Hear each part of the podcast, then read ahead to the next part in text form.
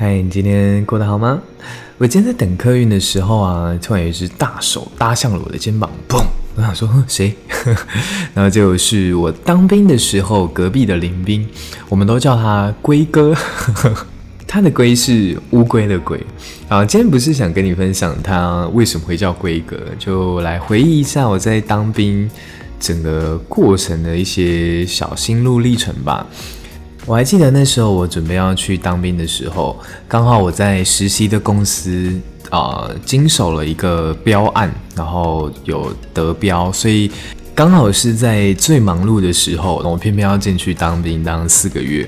然后我去健康检查的时候，它有一个地方是你要整个人蹲下去再站起来，看你脚的那个扁平的程度。我印象很深刻，我蹲下去再站起来之后，那个。脚印的地方是整个全蓝的脚丫子，但正常来讲，你脚会有足弓，所以有一块是盖不到脚印的，然后。就代表我扁平足，扁平的很严重，所以整个都才是蓝色的。那个医生看到的时候，他就说：“呃，你现在才知道你是扁平足吗？”我说：“嗯，我现在才知道。”然后他也没说什么，就放我去下一关了。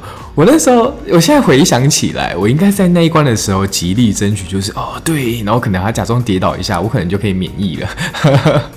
而且其实我之后就真的蛮好奇我的扁平足多严重，那我后来真的有去打 X 光。我记得我的脚好像只要再平个一两度，我就可以可能当一两个礼拜的替代役那一种兵。对，好，反正我就是后来是稳稳的当了四个月。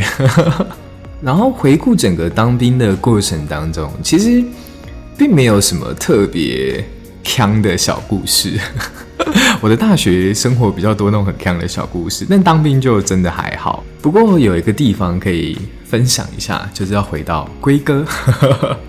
我记得那时候，呃，在当兵的过程当中，你的士官长啊、辅导长都会鼓励你要签下去。但对我来说，我已经有一个大好前程，就是我自己有自己的规划，所以我就很毅然而然就没有想要签下去。但在我隔壁的龟哥就蛮挣扎的，因为他其实不知道出社会之后要做什么事情，然后蛮犹豫的。所以那时候其实看他蛮纠结的，我就跟在隔壁的林炳，我就每天跟他洗脑说：“哎，你就签下去啊！” 因为他的亲戚其实是某个军官的高层，我就说：“那你签下去，你还有一个人罩你，感觉就蛮好的啊。”然后他后来就是耳根子很软的一个人，就被我们说服，就签下去了。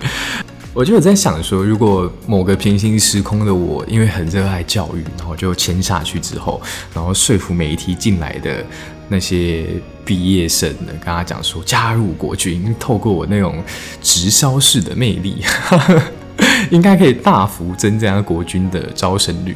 好了，今天就分享到这边好了，晚安。